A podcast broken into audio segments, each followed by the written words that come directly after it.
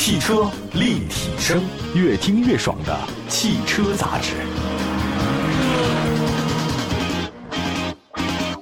欢迎大家收听本期的汽车立体声。今天我们在节目当中跟大家讲的就是三款自主的新能源车。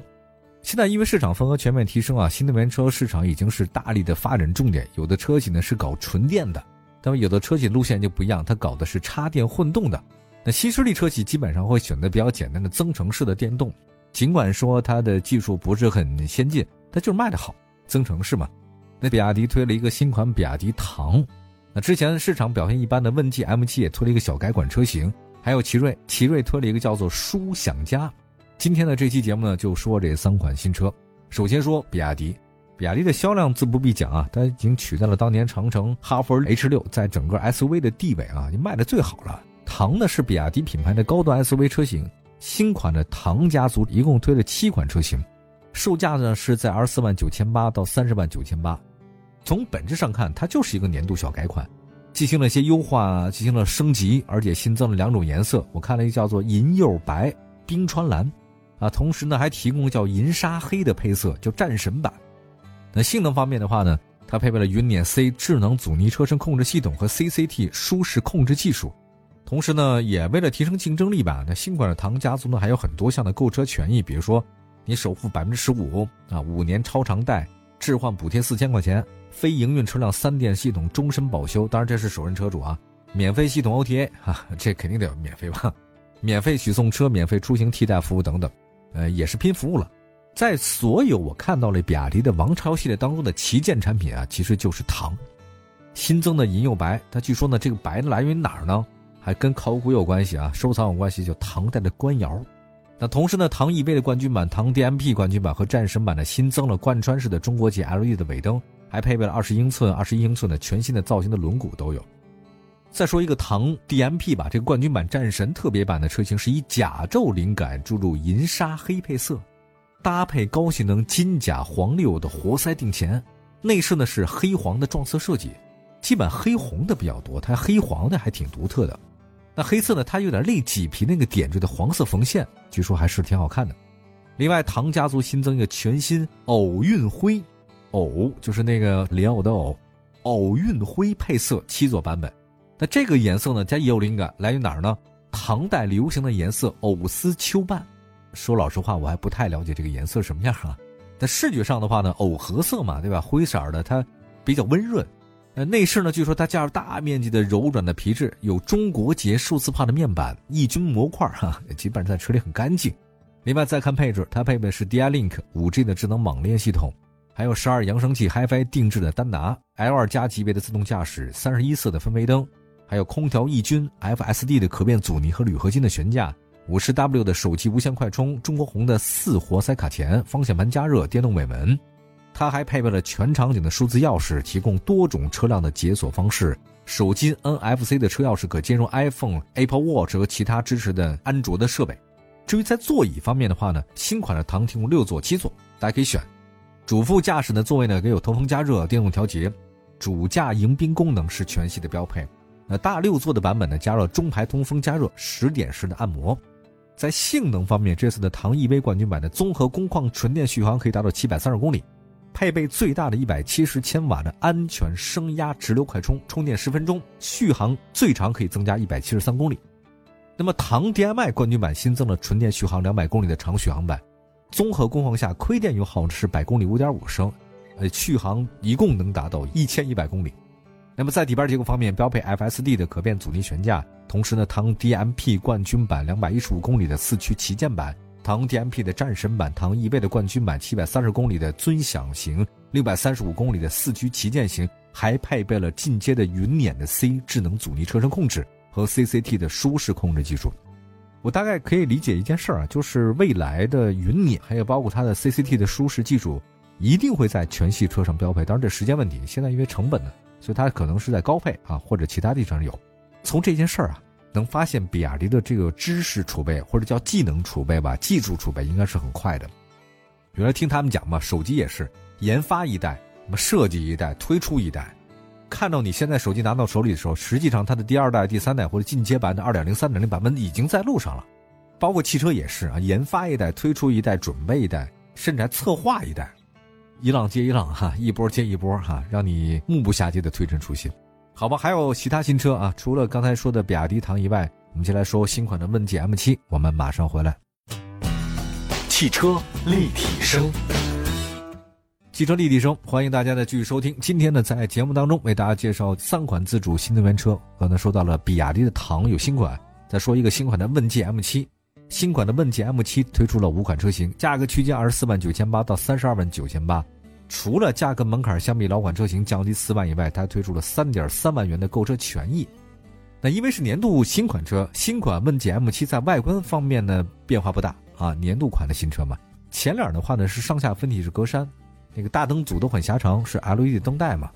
车身侧面是标准 SUV，隐藏式的门把手，车尾是贯穿式的尾灯，内部是镀铬。车身尺寸方面，新款 M7 啊，长宽高呢长五米。宽呢一点九四米，高呢一点七六米，轴距两米八，它其实跟理想差不多，对吧？理想的可能是不是轴距比它长一点啊？因为这理想 L 七啊，在轴距方面占优势。这个新款问界 M 七啊，它的竞标对手还是比较强悍的。理想那车多大呢，对吧？不过呢，新款 M 七它有个好处是什么？据说把它那个焊装的生产线改了，整体结构升级了，重新开模，这个不容易啊。高强度钢和复合车身材料还是比较多的。再来看内饰方面，新款 M7 呢是采用简洁的对称的方式设计，提供10.25英寸的曲面全液晶仪表盘，加15.6英寸的中控台液晶显示屏，大量减少实体按键。但是当然了它没有现在用的双联屏啊。问界 M7 配备是鸿蒙智能座舱3.0，搭配的是华为 ADS 2.0的高阶智能驾驶系统，它是一个体系啊，包含什么呢？一个顶置的激光雷达。三个毫米波雷达，十一个高清视觉感知摄像头，以及十二个超声波雷达的二十七枚传感器，前视双目摄像头像素达到八百万，同时还有 LCC 加车道巡航辅助增强、APA 的自定义的泊车哨兵模式、灵活上下匝道、主动礼让行人的各种功能。那动力方面，新款问界 M7 它依然是基于华为的 Drive One 增程电驱平台打造，它是一点五 T 发动机加电动机组成的一个增程式。那么它的 1.5T 自缸机最大功率112千瓦，最大扭矩216牛米。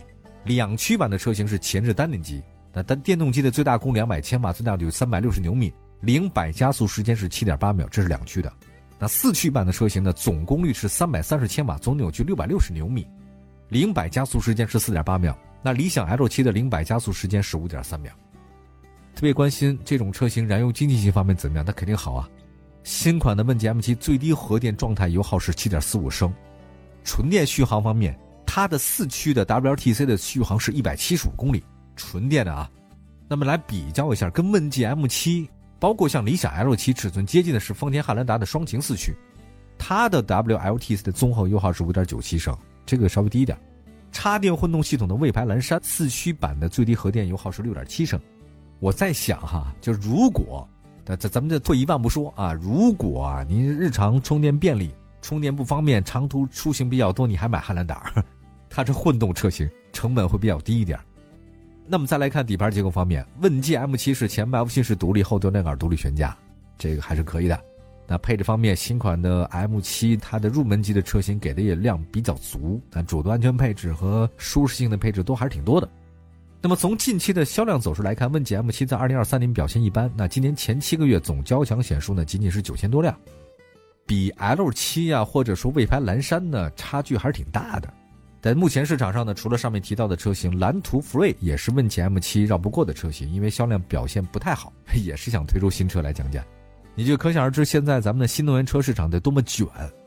你持有华为的背书啊，这好像想卖的好也是难度重重。当然，它还是有技术储备优势的啊。像魏牌啊，你长城也大量的推新能源。当然，你看这卖的怎么样，咱们也在说啊。如果有这机会的话啊，咱们做一个盘点，咱们说一说推出的这些所有的新能源的新势力的车型的排行榜。那咱以数据说话才有说服力。好吧，我们今天最后呢再说另外一款车型啊，新款的自主品牌的新能源奇瑞舒享家。